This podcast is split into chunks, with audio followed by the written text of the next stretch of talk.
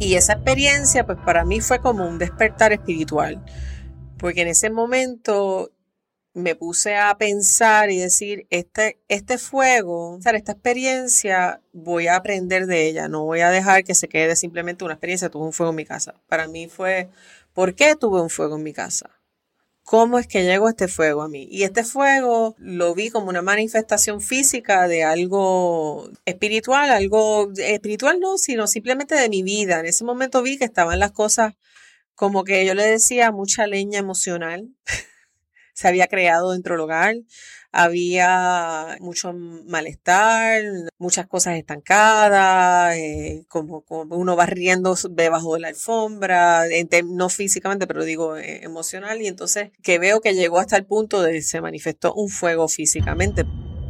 Eso es, nos cambiaron los muñequitos. Hoy conversamos con María Rosa Puras y hablamos sobre cómo trascender tu historia. Comencemos. Nos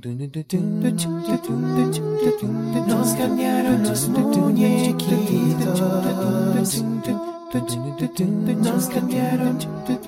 Estás escuchando Nos cambiaron los muñequitos, ganador del premio Latin Podcast Award 2020 en la categoría de mejoramiento personal. Bienvenida, bienvenido a Nos cambiaron los muñequitos. Gracias por acompañarnos en este episodio, el número 157. Hoy conversamos con María Rosa Puras. Mari tuvo una experiencia fuerte en su vida que la motivó a buscar, reevaluar, reinventar su vida hasta ese momento. Y para esto creó el proyecto Transcend the Story Esperamos que disfrutes esta conversación con María Rosa Puras. Hoy vamos a tener una conversación que, me da mucha, mucha curiosidad, porque hay veces que, que te explican un concepto y entonces esa explicación que te dan de un concepto lo vas entendiendo, pero lo que hace es que abre más la curiosidad de saber qué es realmente, porque una vez uno quiere como que entenderlo realmente. Y para eso hoy tenemos a, mi amiga María Rosa Puras. ¿Cómo estás, María? Bien, ¿y tú, Cristóbal? Gracias por tenerme aquí. Sí, sí. A, María yo siempre la tengo en, mi mente porque hace un, hace un tiempo yo participé en una competencia de oratoria de Toastmasters. Había, yo había ganado a nivel de Puerto Rico, iba a competir en el Caribe y, y María Rosa, pues uno va por los diferentes lugares, clubes, practicando el discurso. Yo siempre recuerdo que una retroalimentación que me, dio María Rosa fue muy valiosa y transformó ese, ese, ese discurso. Me acuerdo clarito hasta ahora.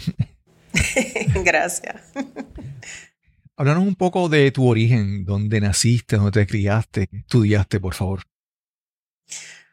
Mi origen. Bueno, esto te lo voy a llevar a un viaje, porque nací en San Juan, Puerto Rico, Viví aquí hasta los tres años y entonces empecé mi viaje. Eh, mi papá estaba en el ejército y entonces cada tres y cuatro años de mi vida, por los primeros años de vida, pues cambiaba de sitio. Así que primero mudé a San Antonio, Texas.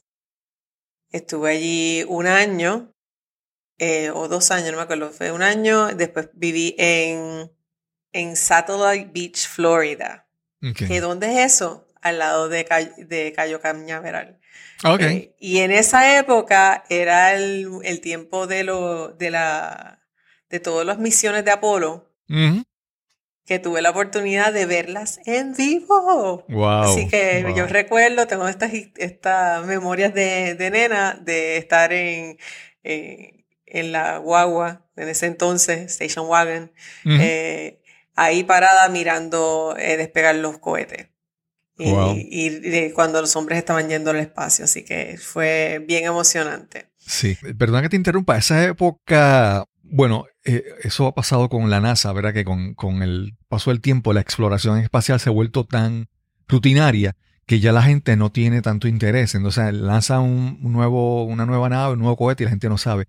Pero en esa época, esas cosas, esas experiencias que tú vivías, tú estabas allí, eras, testigo de eso, eran experiencias transformadoras para los, para, especialmente para los niños que veían eso, porque e, ese deseo, esa curiosidad de descubrir, de aprender, de viajar, de explorar.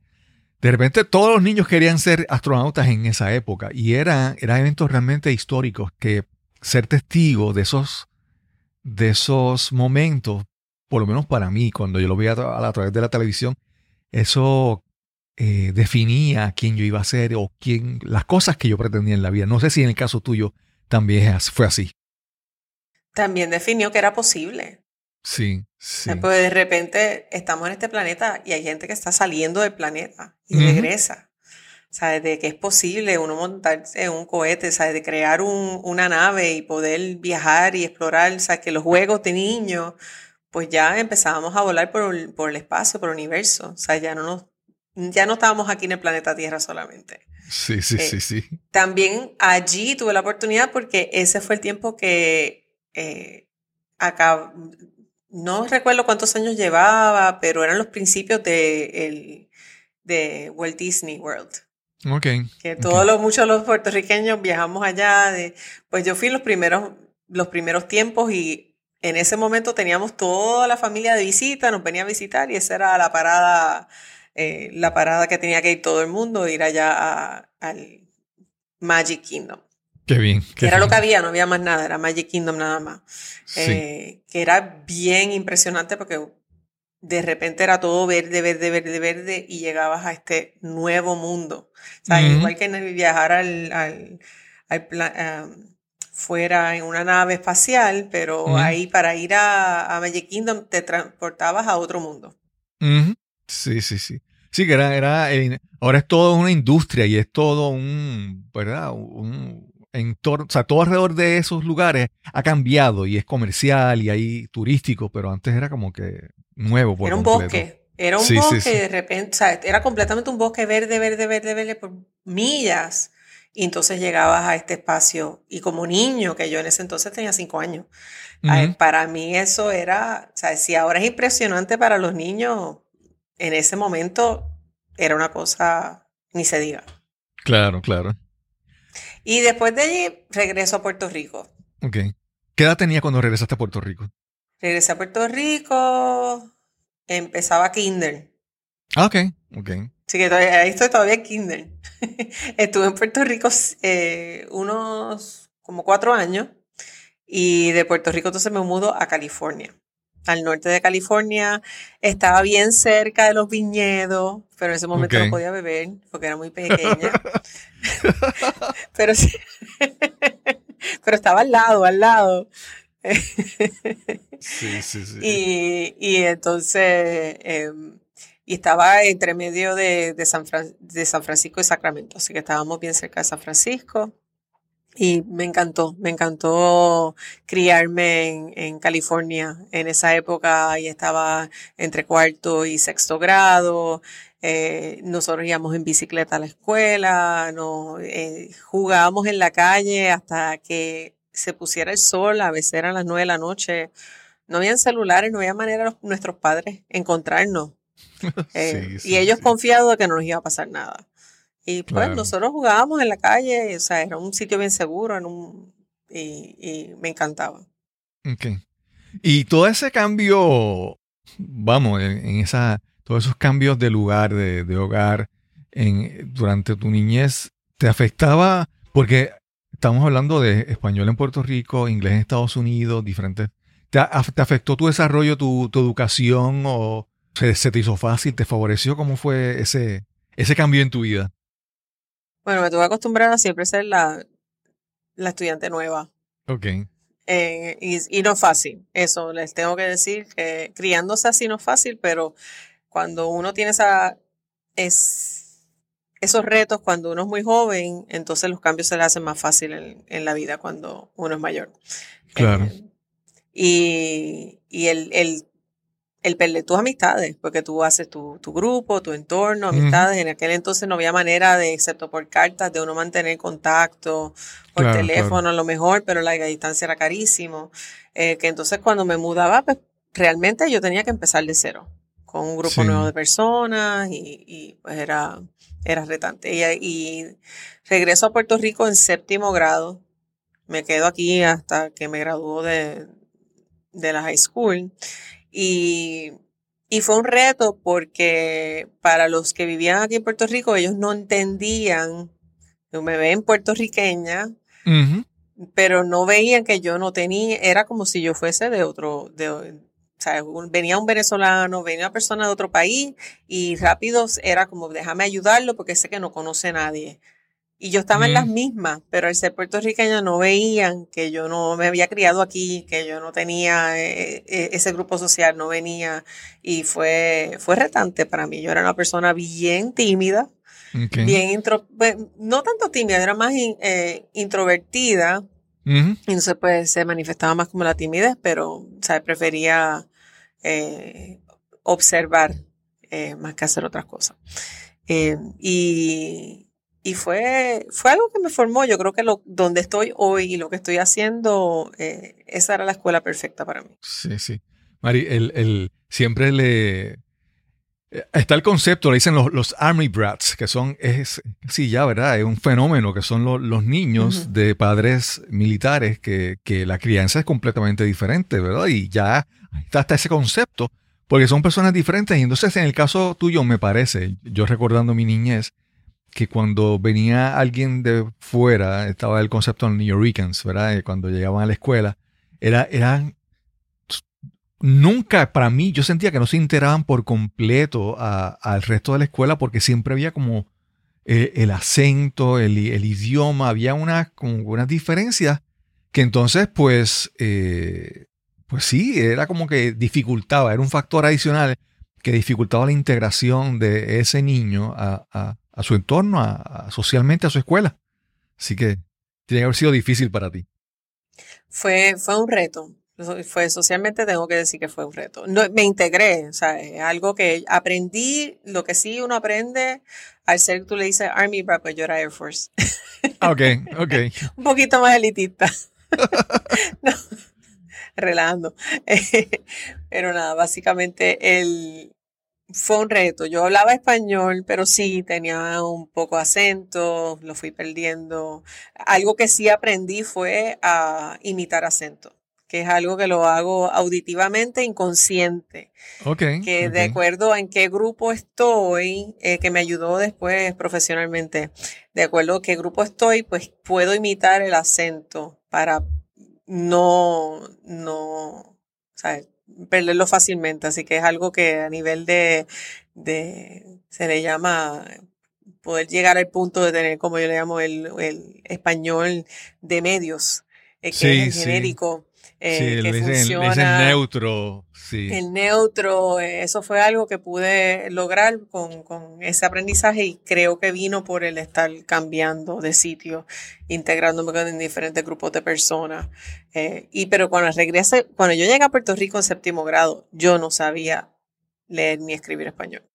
Wow, wow. No sabía, o sea, yo sabía hablarlo, mi español era conversacional y me quedé con el español de, de eh, Pluma Pen, Casa House. Eh, sabía, sabía, me quedé con, con... Pepín, Mota, Rosa, Lobo. Me quedé con la cartilla fonética. Pero la parte de, de, tener todo ese lenguaje que uno tiene con todo ese elemental, yo no tuve elemental en español. Mi elemental fue en, siempre en inglés. Sí. Rosa, y de, dando un, dando un poco de un salto ahí, eh, ¿qué decides finalmente más adelante cuando terminas la escuela superior? ¿Qué decides estudiar? ¿Qué estudiaste? Yo estudié biología. biología, pero yo nunca me hubiera imaginado que estudiaste biología. Yo estudié biología, yo soy bióloga.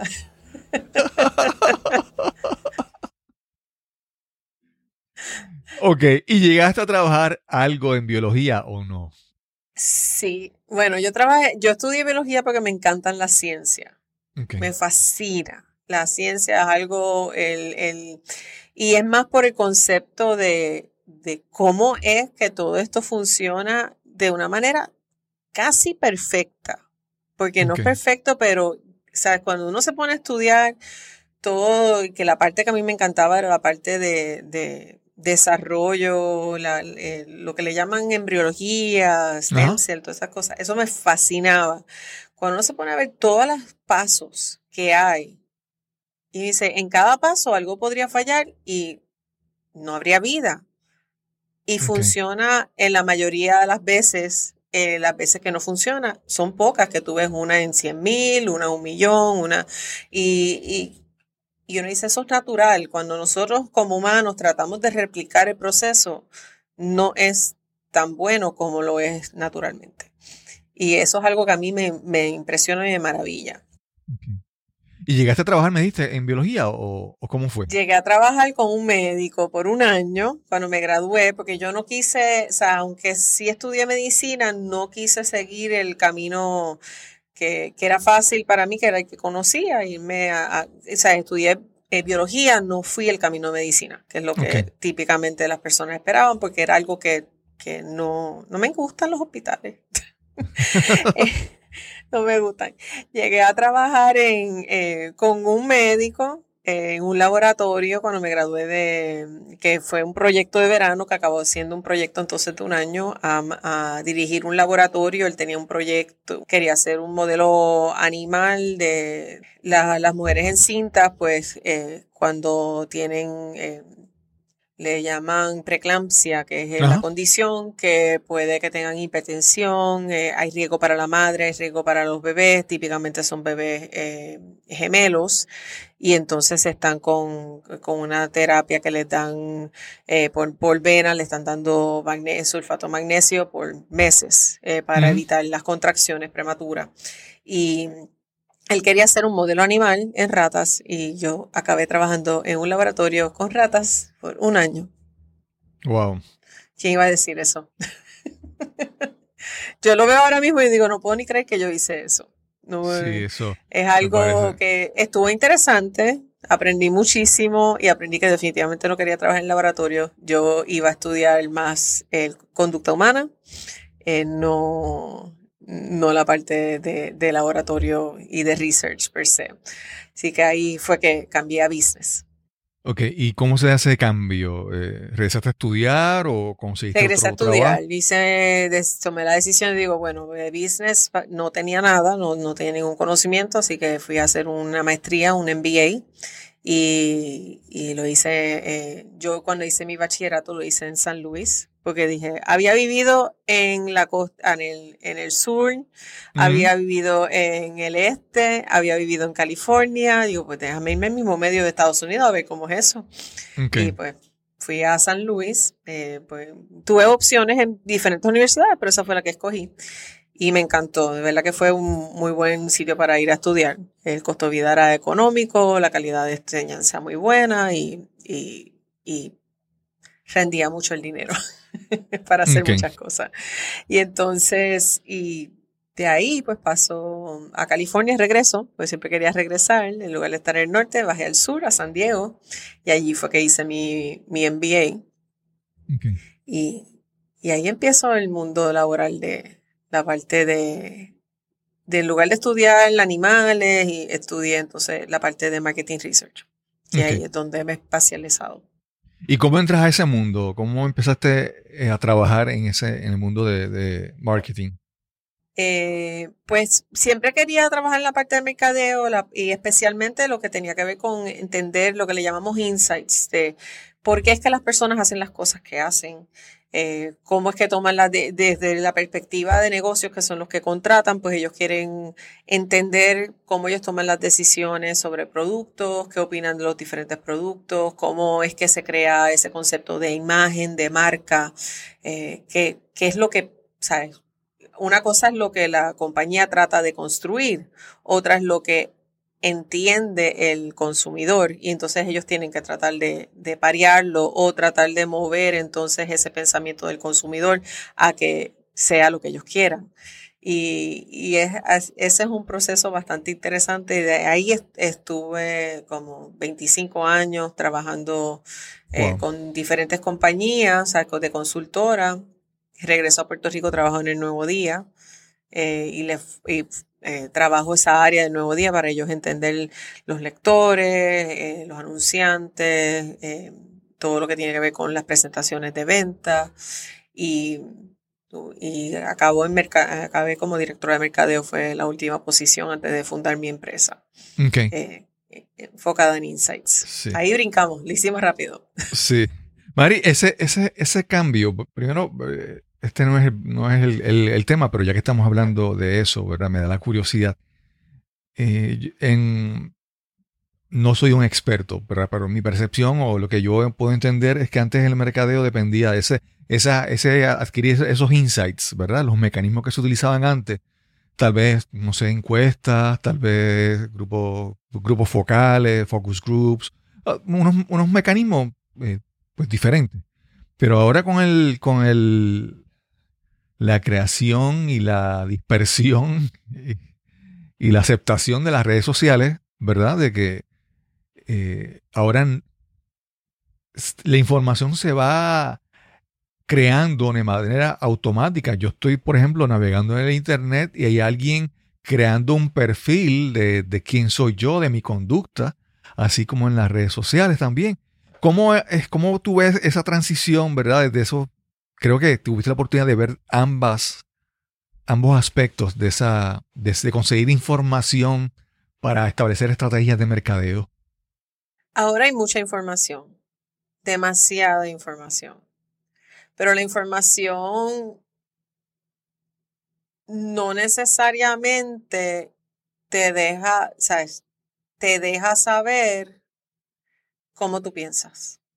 Te deja saber qué haces. Es, es información transaccional, es información de, conducta, de navegar, que le das clic, dónde mueve, y, no necesariamente siempre se puede llevar a la persona. Es como en general quienes entran, donde se ven, depende, dependiendo de, la sofisticación que tenga que tenga la, empresa y obviamente los permisos que tengan y y la capacidad de análisis, porque mucho de esto lo, lo están haciendo pues ahora lo que son la inteligencia artificial y se hacen algoritmos y todo.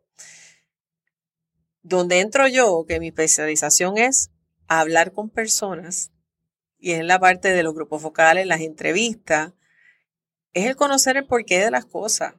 Porque una cosa puede ser que uno esté navegando y uno está, pero ¿por qué lo hace? ¿Y qué te motiva? ¿Y qué, y, y entonces, ¿qué es lo que, qué es lo que hace ese clic entre estoy navegando vi y voy a comprar?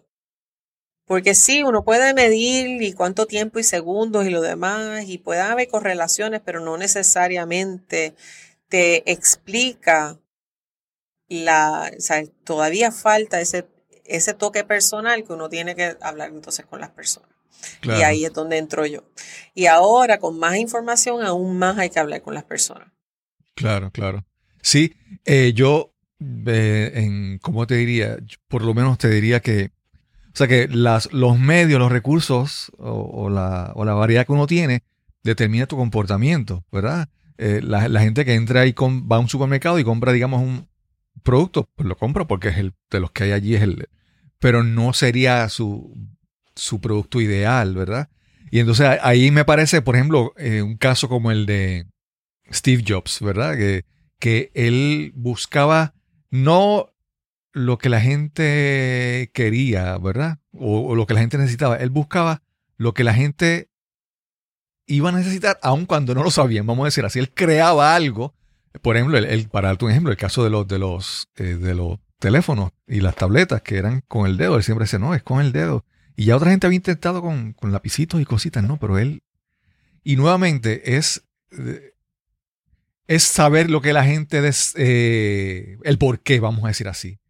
El, mecanismo que haga que las personas se tengan esta conducta para entonces anticipar que tú le puedes, le puedes proveer, ¿verdad? Eso es, me parece que es como que es la parte más difícil, yo creo. Es bien interesante porque muchas veces los clientes me dicen, no, hazte esta pregunta, ¿qué es lo que ellos quieren? Y cómo ellos quisieran el producto y cómo ellos quisieran que se lo comunicaran. Eso no funciona. Porque la persona solamente te puede decir dentro del conocimiento que ellos tienen, pero si uno quiere innovar y uno quiere hacer algo nuevo y diferente, tienes que presentarles algo para que ellos puedan entonces decir A o B. Sí, Pero no puedes, sabes, el, el, consumidor no necesariamente va a poderte ayudar a innovar, al menos que sea parte de ese equipo de innovación que esté explorando y experimentando durante ese proceso de desarrollo. y uno empieza entonces a decirle, bueno, y entonces, y, y con el dedo, y con, y a lo mejor le dices con el dedo, y dice, no, yo prefiero el lápiz. Pero Jobs fue más allá de decir, porque él, él quería llevarlo al punto de hasta que un niño pequeño pudiera hacerlo. Y el niño pequeño no, no tiene el agarre del lápiz en ese momento. O sea, un niño de, cinco años es el dedo. Entonces, eh, hasta ese nivel él lo llevó, porque también uno tiene que saber, tiene que ir más allá. Y, y hay cosas que, que es bien interesante porque en este mundo de la parte de, de los insights y de, entrevistas de todos los años que tengo y, y ahora que, que, viene toda esta tecnología y a entrar en mi mundo y decir que lo puedan hacer mejor. Y para mí es bien curioso porque he hecho esta prueba. Y hay veces que he observado que ya el, uno de ya se ha desarrollado, ya yo, ya yo soy como una, como una computadora, que ya yo he desarrollado esa habilidad que entre lo que me da la tecnología a lo que yo hubiese sacado sin la tecnología, estamos más o menos en lo mismo.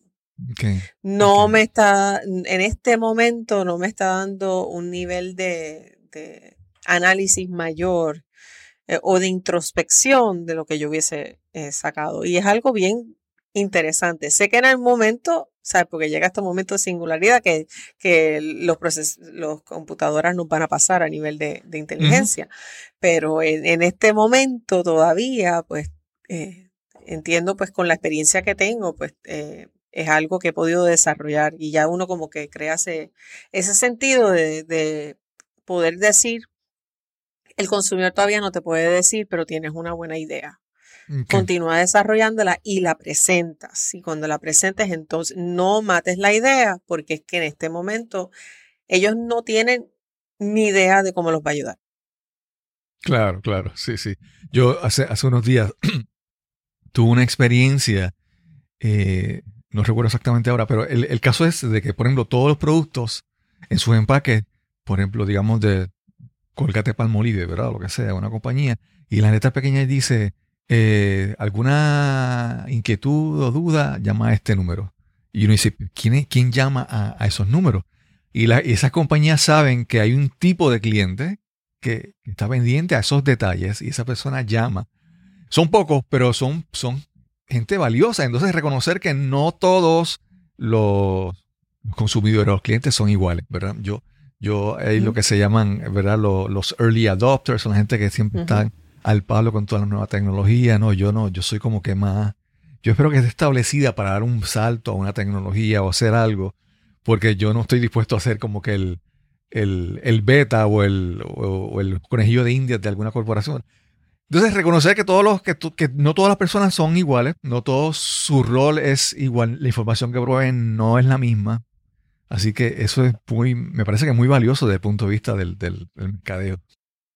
Sí, y no, y ese punto que menciona, eh, es ahora mismo está lo que se le llama ese concepto de los puntos contacto, que en inglés se llama a lo mejor punto contacto no, no suena mucho, pero es touch points. Y entonces touch points es cada, cada espacio o momento que tiene el consumidor para poder comunicarse con esa empresa o esa marca.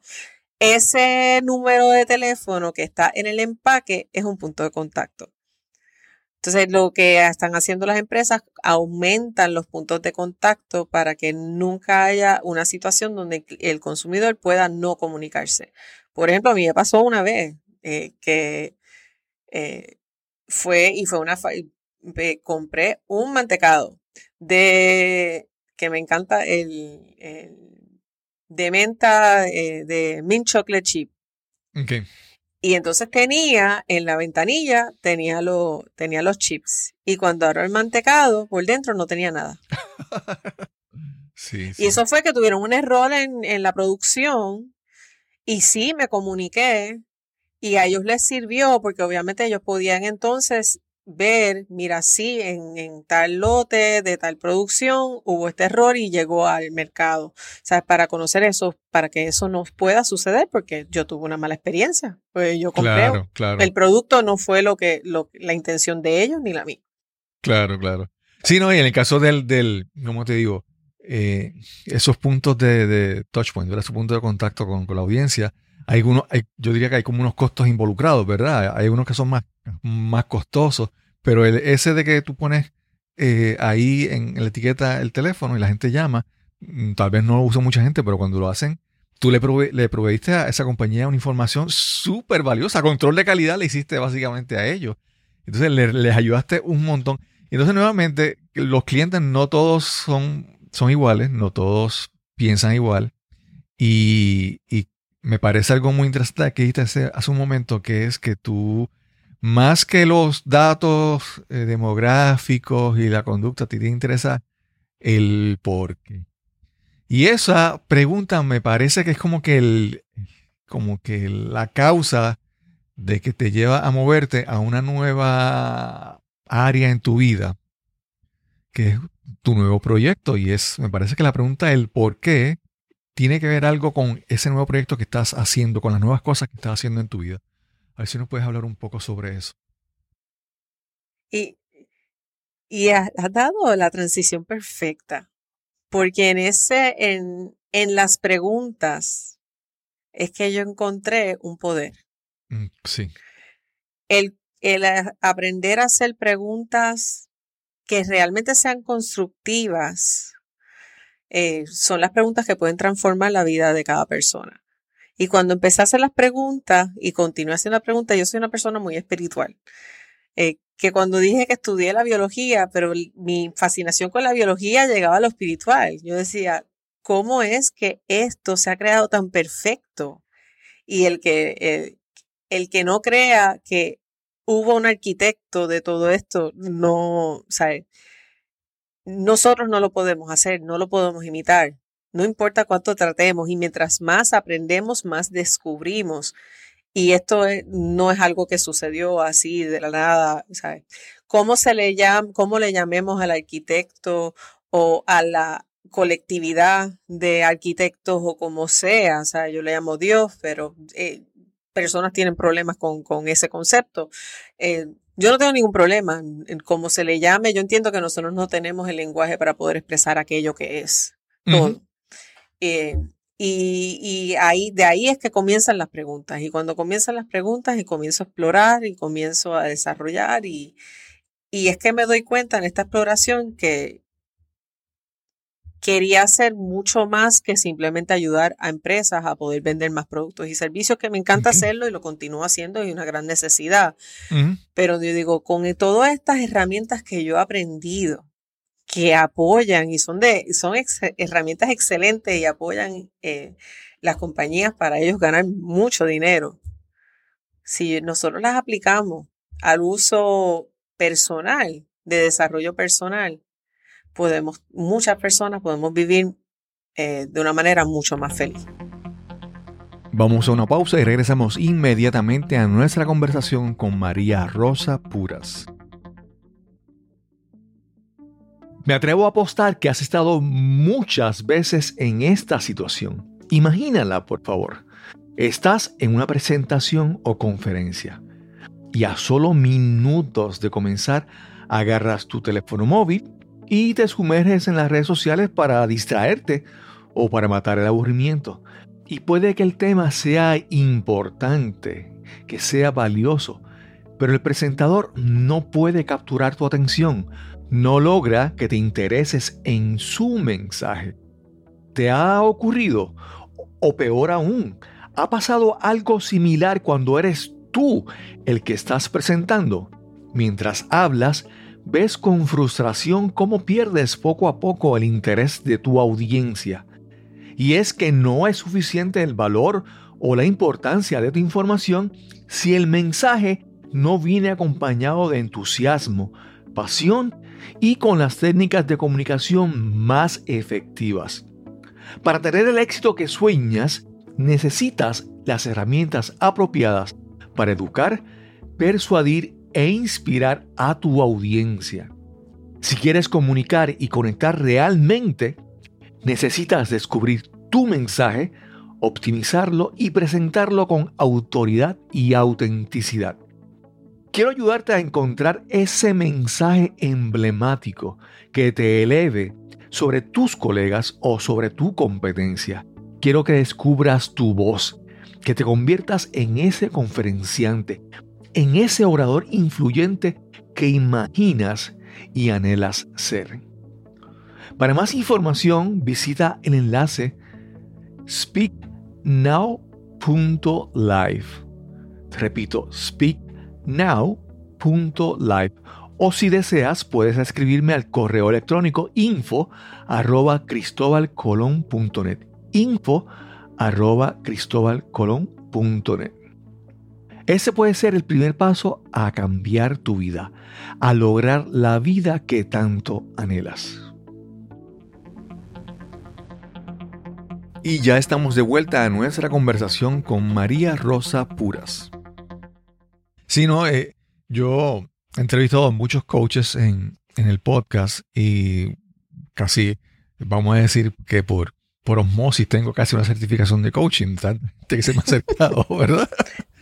Eh, pero una de las cosas principales del coaching no es dar consejo, ¿verdad? No, eh, es dar, es hacer las preguntas correctas. Y me viene a la mente, hay un, hay un libro de un señor que se llama Ryan Levesque, creo que es que el, el libro se llama Ask y es el, todo el sistema de mercadeo de él eh, es de hacer las preguntas precisas a, a, los clientes para conseguir esa información que es, que es valiosa. Y entonces, pues, pues nuevamente, es es eh, hacer la pregunta, la pregunta que inicia el proceso mental, a veces emocional y hasta espiritual, ¿verdad? Cuando uno se cuestiona eh, algo que de repente uno puede profundizar, porque si uno no, se cuestiona, uno sigue por ahí como que todo bien, sin ningún problema. ¿Y cómo tú, cómo tú creas este proyecto que estás haciendo ahora que se llama Transcend Your Story? Trascender tu historia. Háblanos un poco más sobre de dónde surge y cómo, eh, de qué consiste el proyecto. Pues te tengo que hablar de una experiencia que tuve. En el 2011, yo a las 2 de la mañana me levanto para ir al baño. Siento algo que me dice, mira afuera, me iba a volver a acostar a dormir, pero era como, mira afuera. Y de repente miro por la ventana y yo, qué curioso, son las 2 de la mañana, pero como que se ve que es de día. déjame chequear y cuando me doy cuenta, tengo un fuego en la marquesina de mi casa. Wow. Un fuego en pleno apogeo, explotando, estaban los vidrios de, de, la, puerta de la cocina, estaban explotando, humo estaba entrando. Eh, y, fue una experiencia que realmente me transformó porque yo estaba con mis dos nenes pequeños, mi esposo, y, tuvimos que en ese momento abandonar la casa, salir lo, más rápido posible y no pudimos regresar hasta dos años después que con, de complete la construcción y que tuvimos que reconstruir. Eh, la casa completa no se quemó, ¿sabes? Pero el, daño del humo eh, es, El humo hace mucho daño. Es una cosa, obviamente es cuando se quema todo, que eso obviamente pues es, peor, pero uno no crea, ¿sabes? Eh, realmente lo que se quemó fue afuera, eh, pero el humo entró por toda la casa, el hollín mm, queda en todo, impregnado e, en la peste, ¿sabes? Tuve que lavar ropa como tres veces y todavía no se le iba la peste. Eh, básicamente era como que bótala porque era bien fuerte. Y y esa experiencia, pues para mí fue como un despertar espiritual. Eh, porque en ese momento me puse a pensar y decir, este, este fuego, eh, me puse a pensar, esta experiencia voy a aprender de ella, no voy a dejar que se quede simplemente una experiencia, tuve un fuego en mi casa. Para mí fue, ¿por qué tuve un fuego en mi casa? ¿Cómo es que llegó este fuego a mí? Y este fuego eh, lo vi como una manifestación física de algo, de algo, eh, espiritual, algo espiritual no, sino simplemente de mi vida. En ese momento vi que estaban las cosas como que yo le decía mucha leña emocional. Se había creado dentro del hogar, había eh, mucho malestar, no, ¿sabes? Eh, muchas cosas estancadas, eh, como, como, uno va riendo debajo de la alfombra, no físicamente, pero digo eh, emocional, y entonces eh, que veo que llegó hasta el punto de se manifestó un fuego físicamente, porque fue tanto, y en ese momento me di cuenta y digo, esto ha sido una bendición, porque esto es un momento que o vuelvo a lo que había atrás y reconstruyo lo que tenía, y yo estaba bien clara que eso no era lo que iba a hacer, o voy a reconstruir mi, mi vida de una manera diferente. Y ahí es que comienzo el cambio de, de, vida en términos de vivir mi vida mucho más consciente de mis decisiones, de, de qué es lo que yo de qué es lo que iba a permitir o no permitir en mi vida. Eh, y fue un momento de transformación. Mi casa, en lugar de reconstruir lo que había, aproveché y pude remodelar igual que remodelé mi casa física, entonces también lo fui haciendo a nivel personal. Y, y de ahí surgió esa idea, esa llama que se llamaba bendiciones de la vida. Y pues decía como bendiciones del fuego.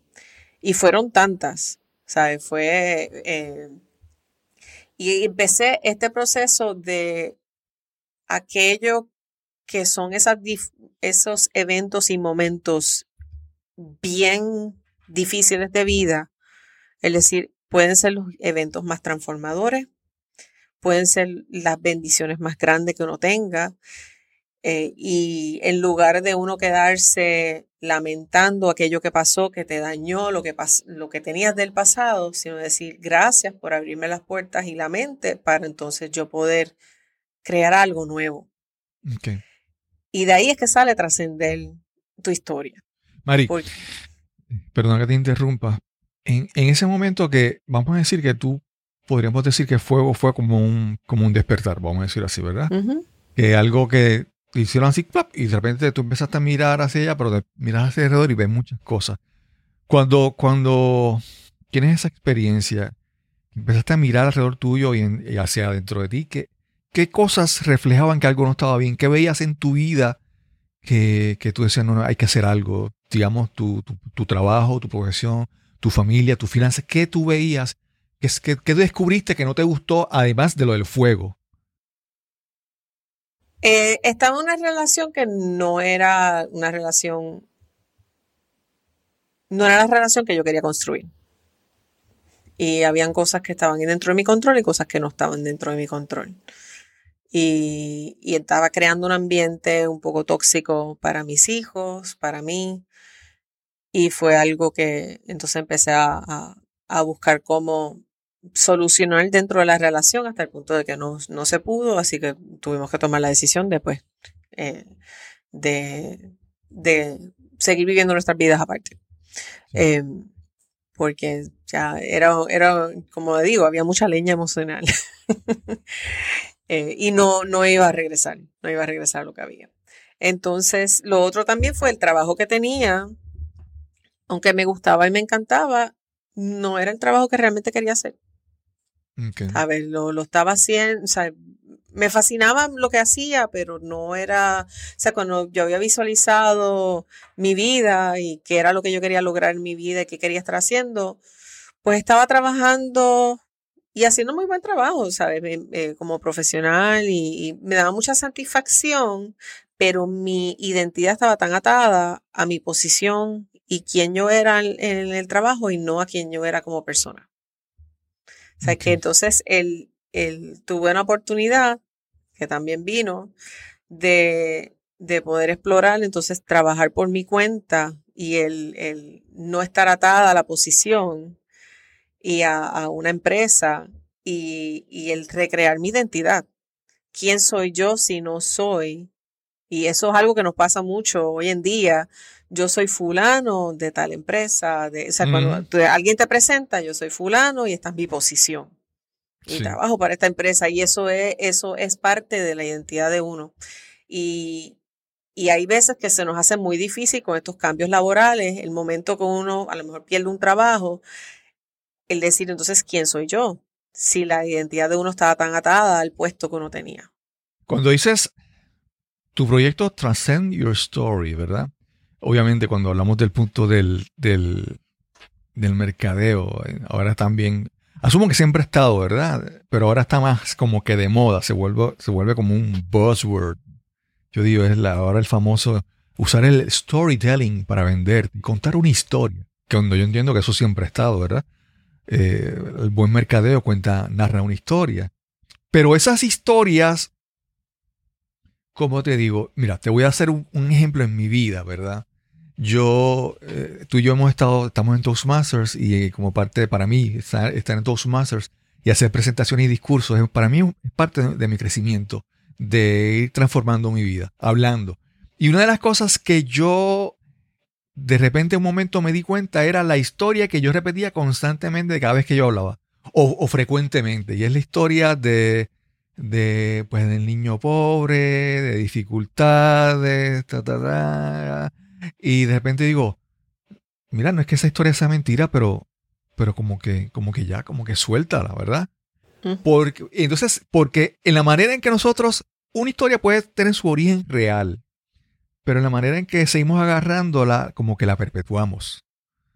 Y, entonces cuando una historia la repetimos, sigue presente en nuestras vidas, ¿verdad? Y yo pienso que, que obviamente, la historia del niño pobre no quiere decir que, que eso no está en mi vida, pero esa historia, déjame soltarla, porque al repetir esa historia ni me ayudo a mí, ni ayudo a las personas que, quiero que me escuchan. Y entonces, esa, eso que puede decir, puede sonar como que, ah, son cuentos. Bueno, son cuentos que, que son poderosos si tú te aferras a ellos y sigues, ¿verdad? Y hablamos sobre eso, sobre las historias que tenemos en nuestras vidas, que las, que las escuchamos, que las incorporamos, que las repetimos, que nos aferramos a ellas. ¿Cómo, cómo funciona eso en, en tu proyecto? Transcend the Story se enfoca más en lo que estamos hablando, las, las historias de nosotros como sociedad.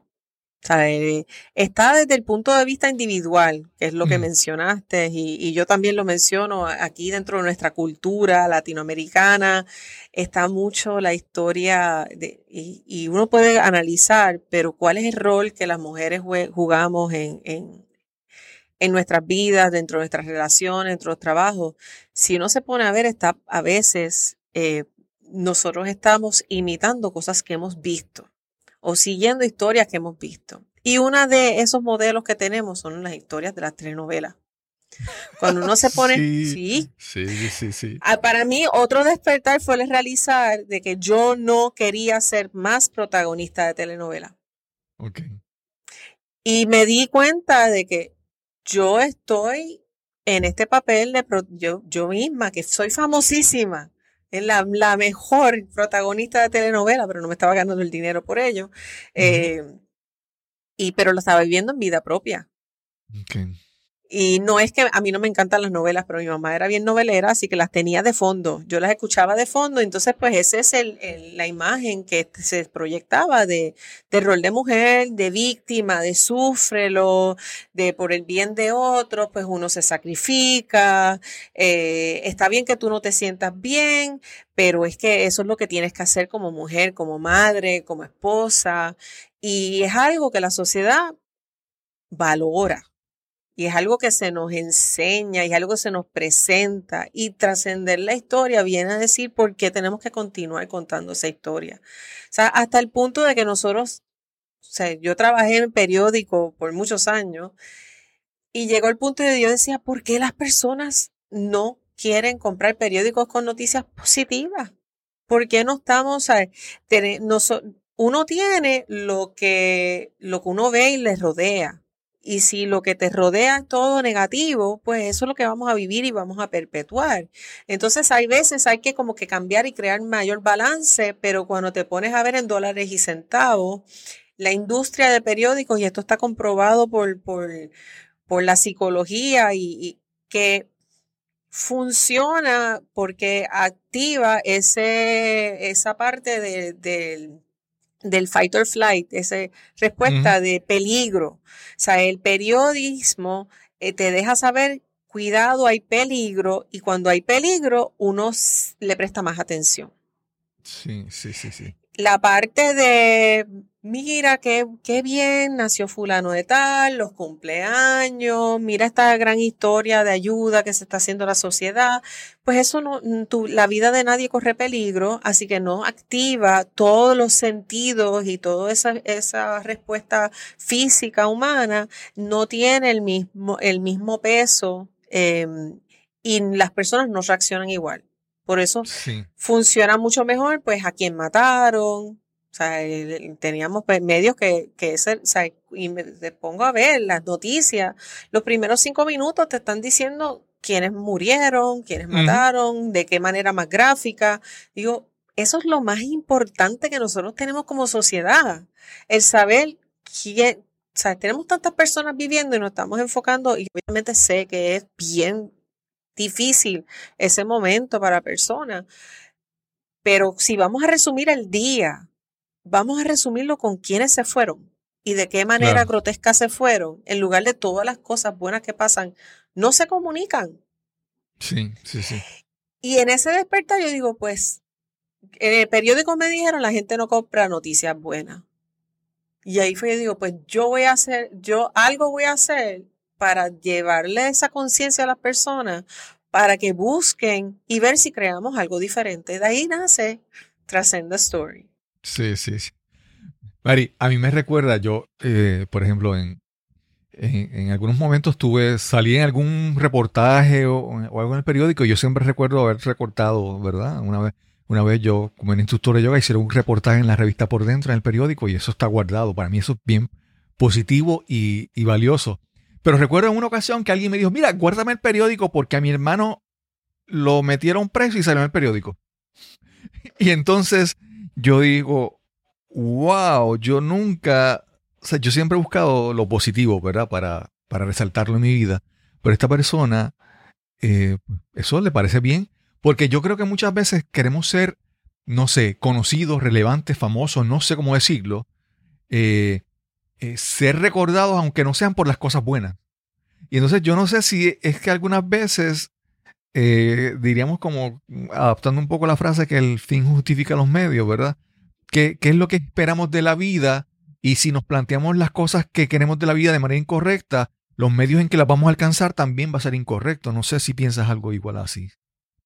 Sí, porque eh, el, a esos a eso es lo que llevo, o sea, que cuando ahora mismo lo que se está enseñando y lo que no, nos presentan en lo, o sea, eh, a esto de los influencers y todo es buscar la fama.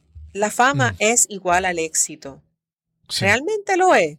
Cuando tenemos tantas personas famosas que viven vidas miserables, o sea, no digo miserables, o sea, tienen todo lo que quieren, pero no tienen libertad para salir sin que los paparazzi los estén, o sea, no pueden ir a disfrutar de, vacacionar en un yate porque tienen, o, una playa porque tienes todo el mundo tratando de, tomarte fotos y si estás gordo, si estás flaco y los celulitis o no. O sea, que es algo que, que, que yo entiendo que como sociedad se ha desbalanceado la los valores y, lo que realmente necesitamos, ¿sabes? El dinero se ha posicionado demasiado alto. La, eh, el ser conocido, no importa si eres conocido por actos buenos o ser conocido porque eres el, el delincuente más grande del mundo. No, no importa, eres conocido, tienes tus 15 minutos de fama, van por encima de cualquier cosa.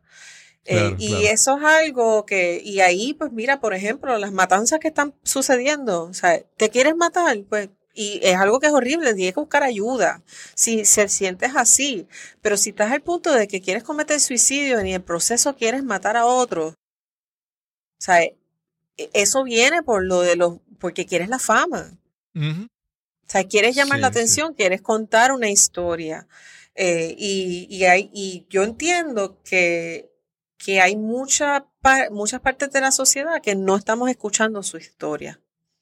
Solamente estamos dándole voz a aquellos que hacen más ruido.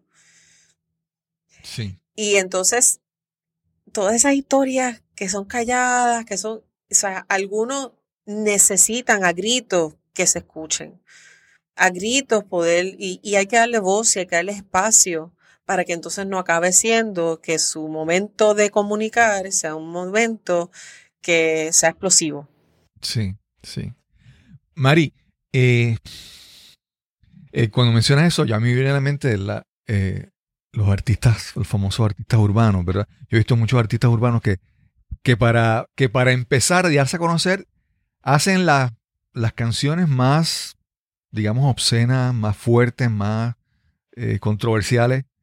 Y después que tienen el dinero, pues le bajan el tono, ¿verdad?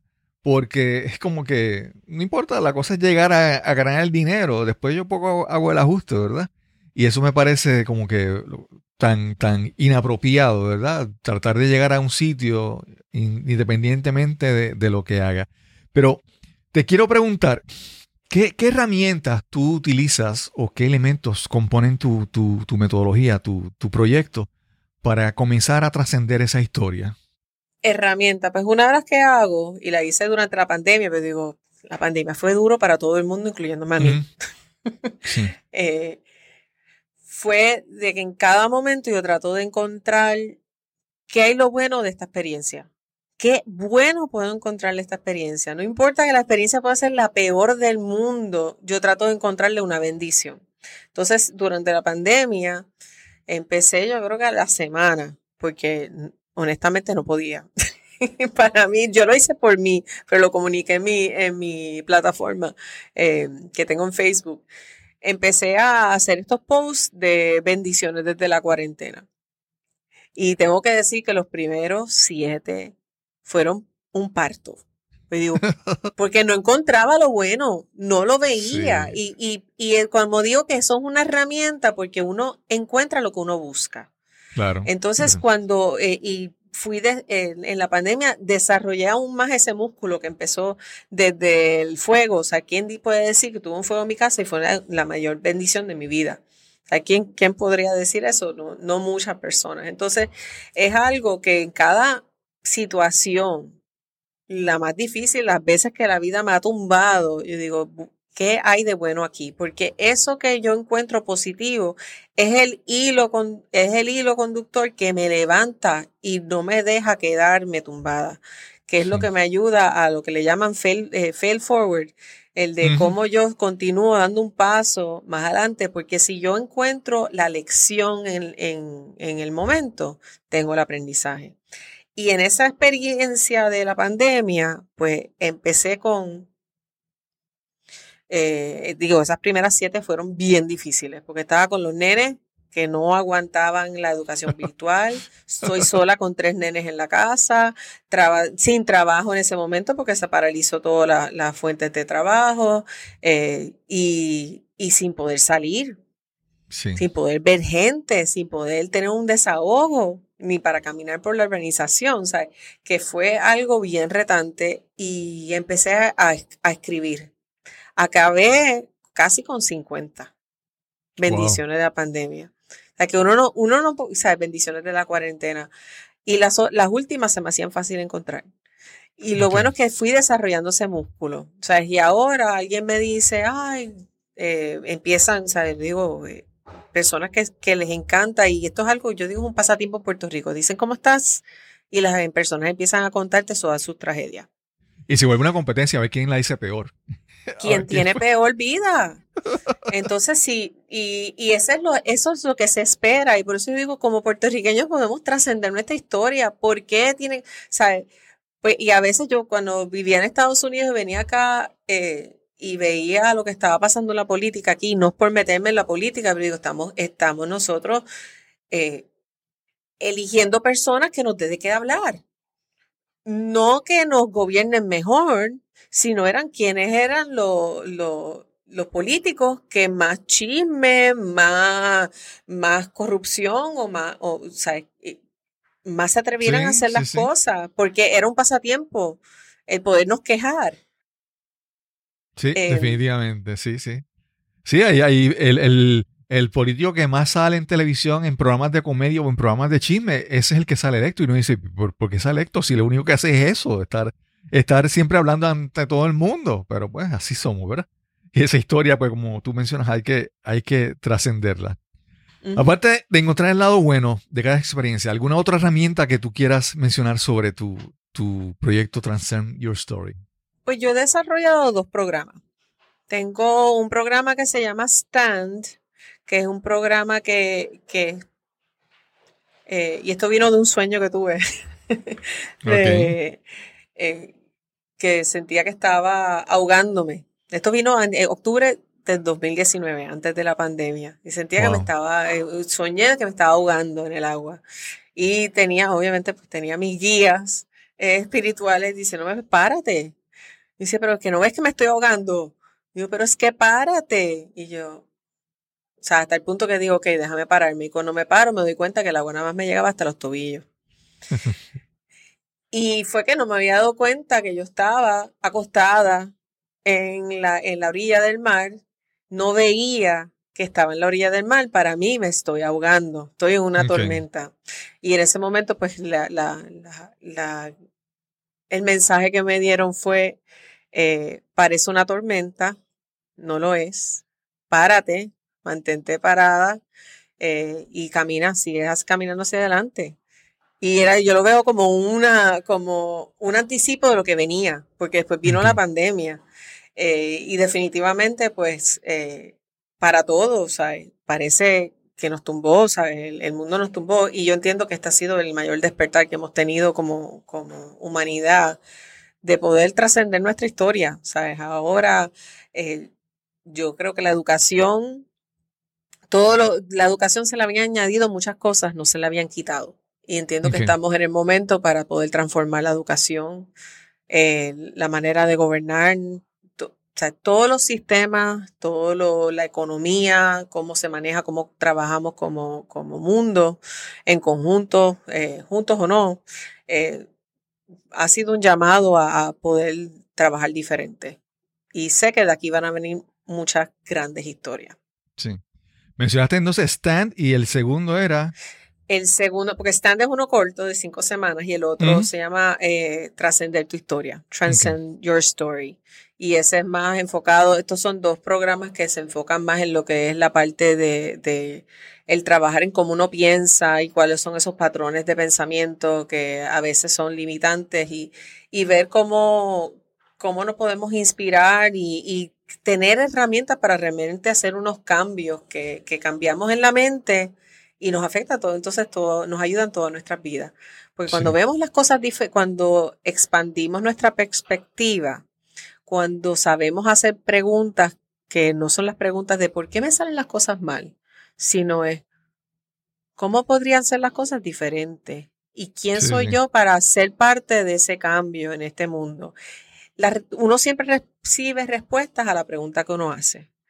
Si uno mantiene las preguntas bastante básicas y sencillas, pues esas son las respuestas que vas a recibir. Pero si uno hace unas preguntas más grandes, pues entonces esas son las, las respuestas que vas a recibir. Y, lo que busco es que eh, apoyar a las personas en este momento de, despertar, en este momento de, ver cómo podemos hacer las cosas diferentes para también después crear esta comunidad de, estar trabajando en, en, ser parte de la transformación de la humanidad y del mundo. Me parece eso de las preguntas, cuando me viene a la mente el concepto de las preguntas retóricas, que son preguntas que se hacen para no ser contestadas, como por ejemplo, ¿por qué me pasa esto a mí? ¿Verdad? Es una pregunta que tú te la haces por hacerla, pero tú ni, ni te sientas a cuestionarla, ni, te sientas a tratar de contestarla. Entonces el asunto es tratar de no hacer esas preguntas que retóricas que simplemente se hacen por costumbre y nunca se buscan contestar, sino hacer nuevas preguntas que, te lleven a, pensar y a buscar una respuesta, ¿verdad? Porque eso me parece que es realmente la, la parte valiosa. Mari, si alguien quiere conocerte, saber más sobre tu proyecto, ¿dónde te pueden conseguir? En tu página, en las redes sociales, ¿qué pueden encontrar en esos lugares? Háblanos sobre eso, por favor. Ahora mismo tengo eh, una página en Facebook que se llama Transcend the Story. Eh, en Facebook ahí es donde publico la información. Estoy en proceso de crear otros canales de comunicación, pero ese es donde me pueden conseguir ahora en este momento. Eh, también, pues para lo que escuchan, si eh, ya le pasé a Cristóbal un enlace que él puede, podría publicar, que ahí tengo esas primeras, tengo yo creo que son 12 eh, de las bendiciones de la cuarentena. cuando él digo las primeras siete fueron difíciles de escribir que, están plasmados en un libro, con una cita, de una manera bien bonita, un, libro electrónico eh, para todo el que interese, pues puede, puede entonces pedirlo y ahí hay más información de mí también. Ok. Mari, y es que veo, pues, no, se me había ocurrido preguntar esto hasta ahora, ¿verdad? Es que tu, el título es en, en, inglés, tu, tu preparación de educación ha sido también en inglés. Estos, estos proyectos son enfocados, son, hechos en inglés, en español, o pueden ser para ambas audiencias o cómo funcionan? Son ambas audiencias. Doy talleres tanto en español como también en inglés. Y también, eh, adicional a eso que no había hablado, pues doy talleres eh, corporativos también.